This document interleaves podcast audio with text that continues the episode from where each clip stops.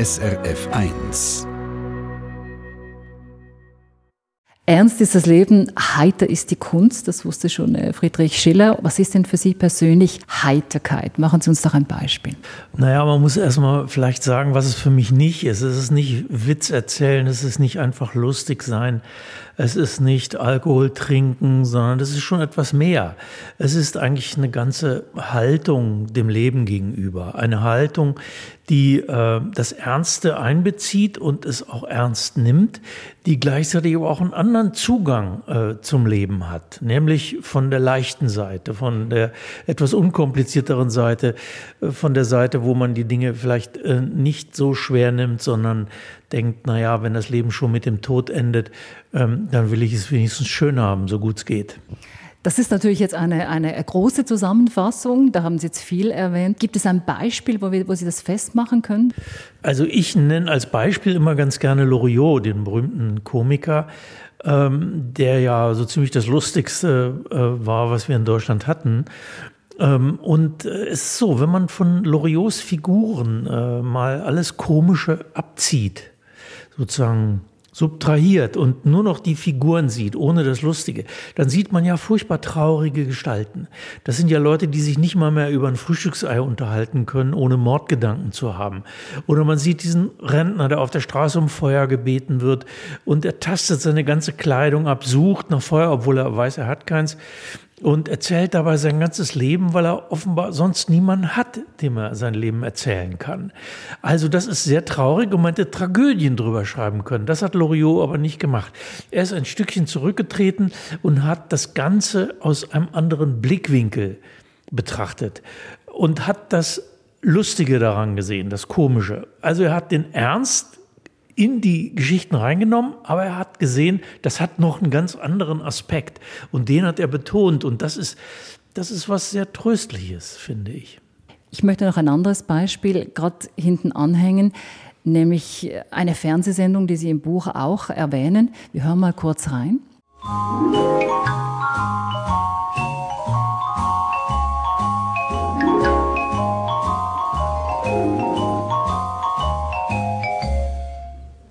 Herzlich willkommen bei Was bin ich? Ich glaube, viele Hörerinnen und Hörer kennen diese Sendung noch, das heitere Berufe raten mit Robert Lemke. Ich mag mich noch erinnern, als Kind habe ich das immer geschaut. Besser kann man heiter nicht beschreiben. Ja, das hieß ja auch ein heiteres Beruferaten.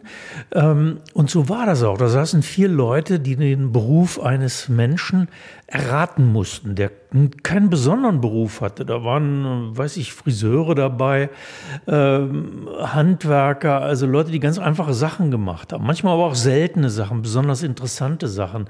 Aber es war nichts Besonderes und es war auch nicht besonders äh, lustig, besonders witzig. Es gab auch nicht viel Geld zu gewinnen. Das waren maximal 50 Mark in so einem Sparschwein dann drin. Ähm, man folgte dem äh, mit, mit großer Freude und also in Deutschland haben da 75 Prozent Einschaltquote gab es damals. Das war großartig. Aber das, ähm, das, es ging nicht so sehr um das Lustige oder das Witzige daran. Es ging darum, irgendwie zu sagen, Leute, wir machen das hier, aber es ist so wichtig ist es auch wieder nicht. Wir machen das einfach mal, um, um einen netten Abend zusammen zu haben. Also dieses nehmt nicht alles so wichtig. Das war eigentlich das zentrale Zeichen für mich dieser Sendung. Deswegen hat das so einen Spaß gemacht. Ich finde genauso. Und, und, wenn man sich so in diese Zeit versetzt, äh, wo man so vor dem Fernseher saß und diese Sendung schaut, bekommt man wirklich das schöne Gefühl von Heiterkeit. Man weiß genau, was gemeint ist. Nicht das Übertriebene, was heute halt oft ist, noch mehr, noch größer, sondern das ganz Banale, das Einfache. Vielleicht ist es auch so, dass wir im Leben oft das Einfache nicht sehen und damit vielleicht auch das Heitere nicht so. Ja, und ich glaube, der eine Punkt ist noch sehr wichtig, dieses nicht so wichtig nehmen.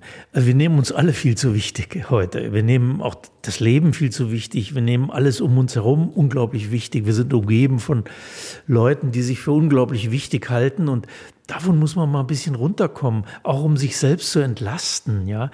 Sich selbst nicht so wichtig nehmen. Das ist äh, ein gutes Zeichen für Heiterkeit, für guten Humor auch. Ja? Wer sich selbst nicht so wichtig nimmt, hat in der Regel Humor. Leute, die sich zu, also sagen wir mal, Wladimir Putin hat wahrscheinlich noch nie über sich selbst gelacht, äh, nimmt sich generell zu wichtig. Und ähm, das sind nicht die Leute, von denen ich rede. Ich rede davon, dass man in der Lage ist, äh, sich selbst auch mal von der Seite zu sehen, einen Schritt zurückzutreten und das, was man da macht, auch ein bisschen komisch zu finden, so jeden Tag. Was unterscheidet denn, Sie haben jetzt Humor angesprochen, äh, Heiterkeit vom Humor? Ich glaube, Humor zu haben, äh, ist eine Voraussetzung für, für die Heiterkeit, von der ich spreche. Jetzt ist Humor nichts, was man, was man unbedingt lernen kann. Man hat es oder man hat es nicht, aber wenn man es hat, und die meisten Leute haben es, dann kann man das ein bisschen trainieren, dann kann man das ein bisschen üben. Und darum geht es natürlich auch, wenn ich von Heiterkeit spreche, dass man auch äh, sagt, ich möchte das so. Ja, ich möchte nicht nur den Ernst des Lebens sehen, sondern ich möchte auch diese andere Seite haben. Man muss sich da schon auch ein bisschen dafür entscheiden.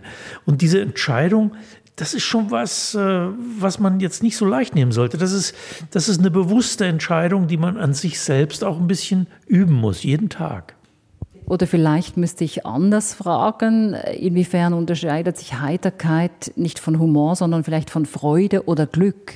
Also das Glück wird mir ein bisschen zu groß gehandelt bei äh, uns in der Welt. Die Leute wollen alle, alle glücklich sein und sie suchen ständig nach nach neuen Wegen zum Glück. Überall wird plakatiert, du musst glücklich sein. Also der Wille, glücklich zu sein, ist wahrscheinlich der beste Weg ins Unglück. Ähm, wenn, man, wenn man immerzu denkt, ich muss äh, heute aber glücklich sein, äh, wie soll das gehen? Ähm, dann, dann daran scheitert man und dann wird man unglücklich. Auch das Glück darf man nicht so wichtig nehmen, glaube ich. Und deswegen ähm, haben wir so viele unglückliche Menschen in unserer Gesellschaft, weil so viele Leute glücklich sein wollen, unbedingt und mit aller Macht. Das schätze ich ja auch an Ihren Büchern sehr. Es sind keine Ratgeber, die mir irgendwie sagen, wie ich jetzt was machen soll oder am besten äh, sein soll, sondern man wird so getragen mit Ihren Gedanken. Und trotzdem sprechen Sie in Ihrem Buch jetzt auch von Heiterkeitsarbeit. Äh, vielleicht können Sie uns da ein Beispiel machen. Ja, das klingt jetzt ein bisschen äh, streng, ja, aber das soll es gar nicht. Es ist nur das, was ich gerade gesagt habe und was ich damit meine, dass man äh, das Ganze ein bisschen bewusst nehmen soll. Das kommt nicht von selber, ja. Äh, wenn man wenn man da sitzt und sagt, ja, wo ist denn die Heiterkeit, dann äh, ja, die kommt nicht von, die kommt nicht durchs Fenster rein geweht. Vielleicht manchmal schon, weil schönes Wetter ist und äh, weil man gerade genug Geld hat und äh, irgendjemand kennengelernt hat, den man gerne hat und so, dann das trägt natürlich zur Heiterkeit bei. Aber ich glaube, man muss auch äh, diese bewusste Arbeit daran betreiben, dass man sagt, ich will die Dinge nicht nur von ihrer bitteren, schweren Seite aussehen, sondern ich will das ein bisschen so wie Loriot machen. Ich will äh, auch über mich selbst äh, lachen können, äh, wenn ich zum Beispiel jetzt im Straßenverkehr, das ist ja die beliebteste Situation, wo Leute sich vergessen und ausrasten. Wenn man da auch mal ein bisschen sich zurücknimmt und schaut, was mache ich hier eigentlich? Worüber rege ich mich eigentlich so auf? Ist das wirklich mein Ernst, dass ich mich hier so aufführe, weil jemand mir da gerade ein bisschen die Vorfahrt genommen hat? So schlimm ist das doch auch nicht. Äh, das kann doch nicht wahr sein. Das, so will ich doch nicht sein eigentlich. Ist natürlich immer schwieriger in dem Moment dann so zu denken, wenn es passiert. Aber ja, ist wahrscheinlich auch Übungssache. Ich sage ja auch nicht, dass es ganz einfach ist. Ähm, diese Distanz zu sich selbst zu nehmen, ist schon, also ich habe das mal erlebt, weil ich, wir hatten unseren jüngsten Sohn im Kindergarten und äh, der hat da ein anderes Kind geschlagen und dann wurden wir, also mit sowas wird eine Kindergärtnerin oder ein Kindergärtner normalerweise ganz leicht fertig, aber äh, wir wurden dann also vorgeladen, uns wurde ein Vortrag über Friedenserziehung gehalten. Es gab einen Elternabend, der nur, wo wir auf der Anklagebank saßen und, und, und. Und am Schluss hat es mir so gereicht, dass ich unter wirklich wüsten Schimpfen den Raum verlassen habe. Und ich habe dann immer gedacht, das ist doch eine ganz schöne Geschichte, die ich schreiben könnte. Das ist doch eigentlich auch lustig, aber es ist mir nicht gelungen. Ich habe immer nur so einen gallebitteren Text schreiben können. Und bis ich das Ganze einfach hab liegen lassen und nach einem halben Jahr ging es plötzlich. Dann habe ich eine Geschichte geschrieben, die heute in vielen Kindergärten noch am schwarzen Brett hängt, weil sie so ein bisschen diese Elternsituation, diese, die Leute, die immer denken, sie sind die allerbesten Eltern und sie wissen es besser als die anderen. Und darum geht es da so ein bisschen. Und das ist da die Distanz. Ich habe ein halbes Jahr gebraucht. Wenn man ein bisschen übt, kann man es vielleicht auch schneller schaffen. Vielleicht sogar mal in zehn Sekunden, vielleicht sogar in der Situation selbst. Jetzt sprechen wir hier beide, wenn diese Sendung ausgestrahlt wird, ist Weihnachten über Heiterkeit. Da werden sicher einige Familien heiter sein, gibt sicher aber auch Menschen, die an solchen Tagen gar nicht heiter sind. Und wir befinden uns auch in einer Zeit, die alles andere ist als heiter. Ist es nicht ein bisschen zynisch, dass wir beide heute über das sprechen? Oder ist Ihr Buch vielleicht nicht auch ein bisschen zynisch in dieser Zeit?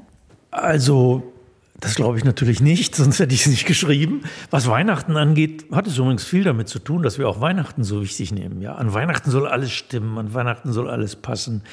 Das ist der, wie ich schon sagte, der richtige Weg ins Unglück. Was das andere angeht, so hat man diese Frage kriege ich immer wieder gestellt. Ist das nicht zynisch? Ist es nicht frivol, äh, jetzt über Heiterkeit zu reden? Ich glaube gerade nicht. Ich glaube, die Heiterkeit ist ein eminenter Teil des menschlichen Wesens und den sollten wir gerade in ernsten Zeiten nicht vergessen. Wir können nicht nur ernst sein, sondern wir, wir müssen diesen Teil unseres Wesens berücksichtigen. Was heißt, wir müssen? Man muss gar nichts. Also wenn man das nicht will, dann kann man es auch lassen. Aber man sollte nicht vergessen, dass es diese Möglichkeit gibt. Das heißt nicht, dass ich die Kriege irgendwie unwichtig finde, dass ich äh, die Klimaveränderung leugne oder sowas. Nein, nein, überhaupt nicht. Nur daneben äh, gibt es auch noch was anderes. Wir haben auch noch einen Alltag und mh, mm, die Freude am Leben mh, mm, sollten wir nicht vergessen. Was haben wir denn sonst noch? Ist dir aber trotzdem nicht allen gegönnt, gelassen zu sein, die Weltprobleme aus der Distanz zu betrachten? Ich war zum Beispiel im November in den Favelas in Kolumbien und dort gilt es zu schauen für diese Menschen, dass sie jeden Tag zu essen haben, vor allem auch für die Kinder. In diesem Kontext fällt es mir manchmal schwierig, jetzt, äh, bin natürlich erst einen Monat zurück, so einfach heiter wieder auf das Leben zu schauen. Das kann ich gut verstehen. Ähm, und äh, das Leben in den Favelas und auch übrigens anderswo auf der Welt ist alles andere als heiter. Das ist ja auch kein Ratgeber für Leute, die es gerade ganz schrecklich haben im Leben. Ich sag ja nicht, den Leuten, äh, also jetzt, euch geht's zwar super schlecht, aber äh, ist doch trotzdem ganz lustig eigentlich das Leben. Das ist doch, das wäre ja bescheuert. Das, das, das, das, das ist natürlich nicht so gemeint. Ähm, wo, wo es ernst ist, ist es ernst.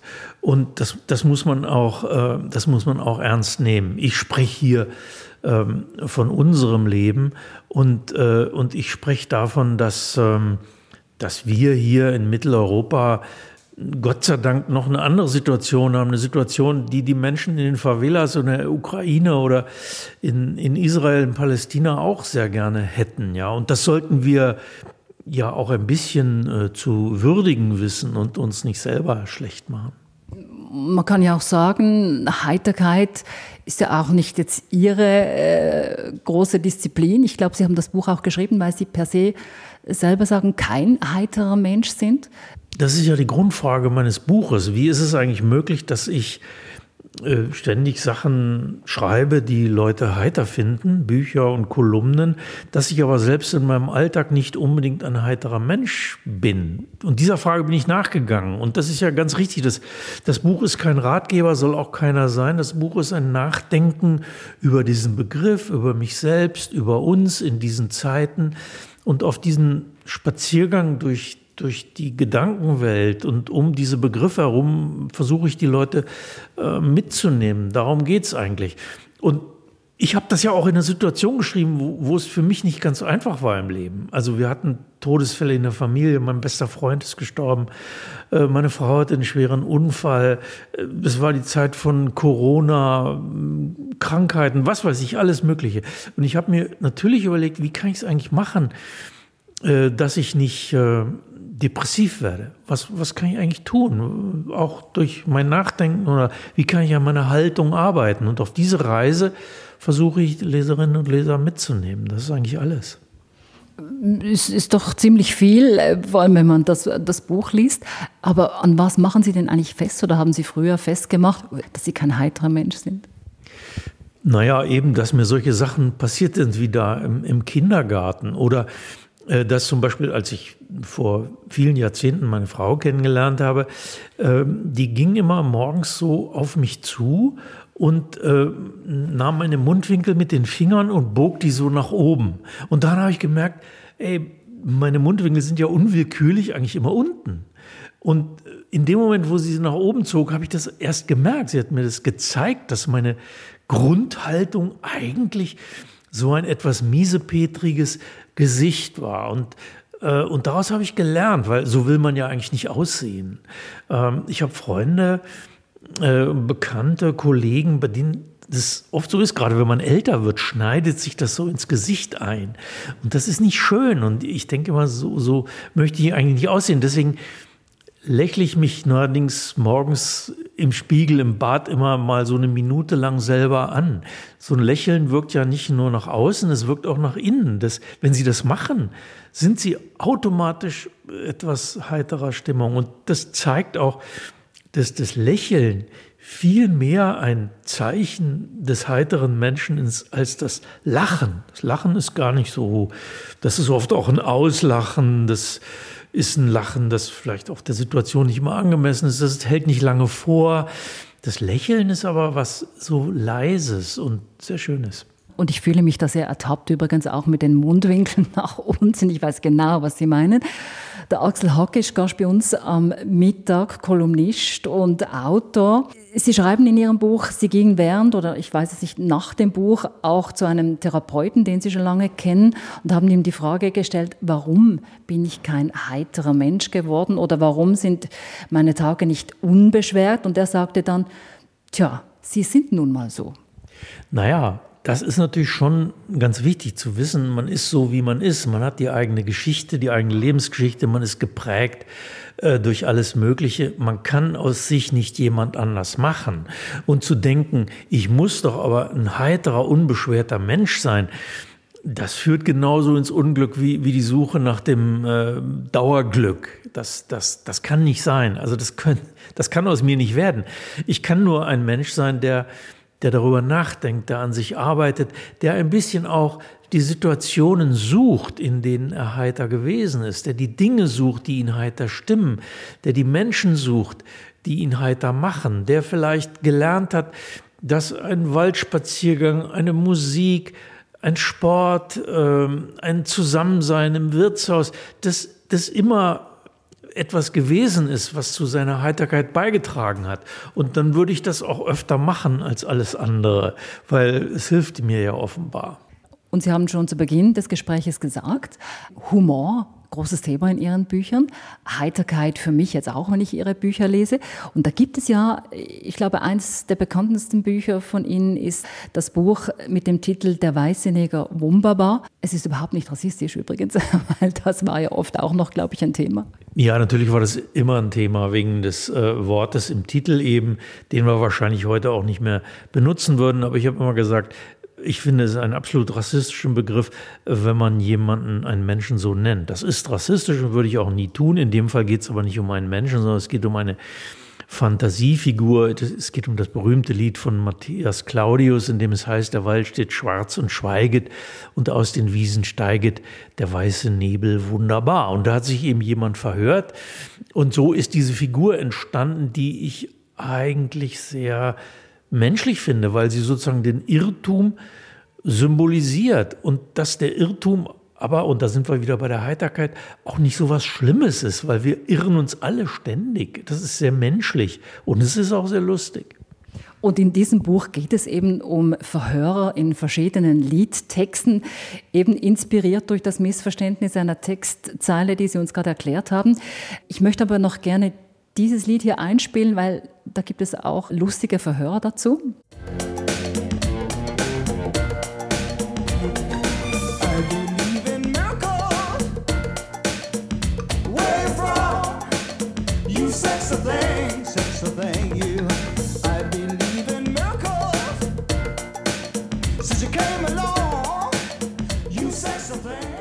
Hot Chocolate, das Lied kennen sicher viele, You Sexy Thing. Und hier sagt er, I believe in miracles. Und ich glaube, das wurde auch und vor allem auch bei Ihnen zu Hause sehr falsch verstanden. Ja, der singt das ja so undeutlich, wie man eben gehört hat, dass man es eigentlich gar nicht so richtig verstehen kann. Und äh, bei uns war das so, dass meine Frau, die, die singt sehr viel, die ist auch vom Beruf Sängerin. Ähm, und ähm, äh, die sang also dieses Lied so im Wohnungsflur und ich stimmte da ein und wir merkten, dass wir unterschiedliche Texte sangen. Also ich sang I Believe in Malcolm, You Sexy Thing, das passt ja sogar irgendwie, wenn man so will, wenn, wenn man sich Malcolm so vorstellt. Ähm, und, ähm, und sie sang I Believe in Knuckles. Also ich, ich, glaube an Knöchel. Das gibt überhaupt keinen Sinn mehr. Aber so ist das oft, wenn man so ein Lied hört. Man singt da irgendwas und das ist vollkommen sinnlos. Ja, also I Believe in Knuckles mit K am Anfang geschrieben. Ich glaube an Knöchel. Ich habe dann gedacht, vielleicht heißt es ja I Believe in Knuckles ohne K am Anfang. Habe dann festgestellt, dass Frankie Knuckles mal ein DJ in Chicago war und der hat äh, er hat sogar den Haus erfunden in einer Diskothek dort. Und äh, also so führte das immer weiter. Und so diese, sind diese ganzen Bücher über den Wunderbar, äh, die, die hangeln sich an solchen Fehlleistungen entlang. Und so solche Verhörer-Fehlleistungen sind ja was ganz Tolles. Das habe ich überhaupt erst gemerkt, als ich angefangen habe, darüber zu schreiben, weil ich nämlich tonnenweise solche Mails und Briefe bekam, in denen die Leute schrieben, was sie schon alles im Leben falsch gehört haben. Es ist erstaunlich, da kann man noch so gut Englisch können, es ändert nichts an der Tatsache, dass man das hört, was man hören möchte. Ja, so ist das ja bei, bei Kindern auch. Es ist ja geradezu kindliches Verhalten. Also in der Kirche zum Beispiel hören sich Kinder ständig, weil da in einer Sprache äh, gesungen wird, die sie halt noch gar nicht kennen, wo Wörter vorkommen, die sie noch nie gehört haben. Und deswegen müssen sie sich das irgendwie erklären. Und das müssen wir auch. Wir müssen das, was wir hören, müssen wir uns irgendwie erklären. Und das tun wir dann durch so eine Fehlleistung manchmal. Jetzt sind wir in der Weihnachtszeit. Weihnachten natürlich auch ein Thema in einem Buch von Ihnen, alle Jahre schon wieder. Da geht es so um die typischen Weihnachtsgedanken, die man hat. Alles muss stimmen, alles muss perfekt sein. Wir hatten es auch schon im Gespräch von diesen Gegebenheiten.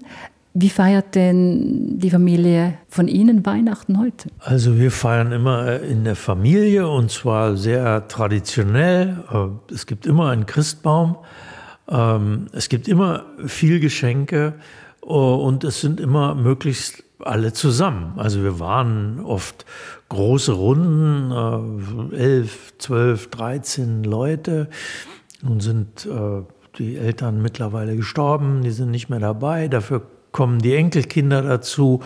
Also ich glaube, dieses Jahr sind wir acht oder neun äh, Leute und da freue ich mich jedes Mal wahnsinnig drauf, weil es auch diese Rituale sind. Es gibt immer das, das äh, gleiche Essen. Es gibt ähm, wird, werden die gleichen Lieder auch gesungen. Es wird immer um 17.30 Uhr die Tür zum Weihnachtszimmer geöffnet und dann stehen alle da und die Kleinen wollen gleich auf die Geschenke stürzen und werden noch so mühsam zurückgehalten. Also das liebe ich sehr, weil es, weil es eigentlich seit meiner Kindheit so ist und äh, so, solche Beständigkeiten, die sind natürlich schon auch wichtig im Leben, finde ich. Und was wird denn aufgetischt? Ja, es gibt so ein Geheimrezept meines äh, leider verstorbenen Schwiegervaters, der immer so einen gebeizten Lachs gemacht hat. Äh, und den, das versuchen wir, das Rezept haben wir aufbewahrt und das versuchen wir immer zu machen jetzt. Und dann gibt es immer noch irgendwas anderes. Äh, es gibt so ein tolles, so ein Reragu, ähm, äh, das, also unser jüngster Sohn ist am 23. Dezember geboren. Äh, und äh, deswegen war meine Frau und ich natürlich auch am 24. Dezember Heiligabend im Krankenhaus. Und in deutschen Krankenhäusern in der Schweiz ist das bestimmt besser. Gibt es furchtbar schlechtes Essen. Also wirklich furchtbar. Und das ist auch am Heiligen Abend nicht anders. Es gab irgendwie drei Scheiben Brot und irgendein Schmelzkäse dazu. War schrecklich. Und plötzlich ging die Tür auf und mein Schwiegervater stand in der Tür und brachte ein Rehragout. Und er hat später immer wieder gesagt, er hat noch nie äh, zwei Menschen mit solchem Appetit etwas essen sehen. Das war, das ist eine unauslöschliche Erinnerung an ein Weihnachtsessen. Sehr schön. Sie beschreiben in Ihrem Buch äh, alle Jahre schon wieder auch ein Buch, das Sie als Kind äh, sehr gemocht haben. Ich weiß nicht, ob das heute immer noch Ihr Lieblingsbuch ist. Es heißt Die Himmelswerkstatt. Was ist denn an diesem Buch so speziell und warum lieben Sie das so sehr? Ich habe das geliebt, weil in dieser Himmelswerkstatt die kleinen Englein äh, an den Weihnachtsgeschenken arbeiteten. Die bauten das da unter Aufsicht von äh, Petrus und seinen Kollegen da äh, zusammen und man sah überall die, und das ist so wahnsinnig schön gezeichnet. Es ist ein Idyll, ja, es ist ein Idyll, aber als Kind und manchmal auch als Erwachsener liebt man ja solche Idylle. Und, äh, und so ging es mir eigentlich auch. Ich habe das immer wieder gesehen und gelesen, diese Geschichten, wie die da, diese kleinen Eisenbahnen und die Puppen äh, und die äh, Bäckerei und äh, wie das da alles hergestellt wurde. Und äh, das war so wunderbar beschrieben und gezeichnet. Ich, ich habe dieses Buch immer noch zu Hause natürlich, total äh, zerlesenes Exemplar. Äh, und ich schaue da heute noch manchmal rein, weil ich, weil ich mich an die Zeit erinnere, an die ich in diesem Buch regelrecht versunken bin. Axel Hauke, danke schön für dieses Gespräch. Ich wünsche Ihnen schöne Weihnachtstage und vor allem ein neues Jahr mit ganz viel Heiterkeit. Ja, das wünsche ich Ihnen und allen Hörerinnen und Hörern natürlich auch. Dankeschön. Eine Sendung von SRF1. Mehr Informationen und Podcasts auf srf1.ch.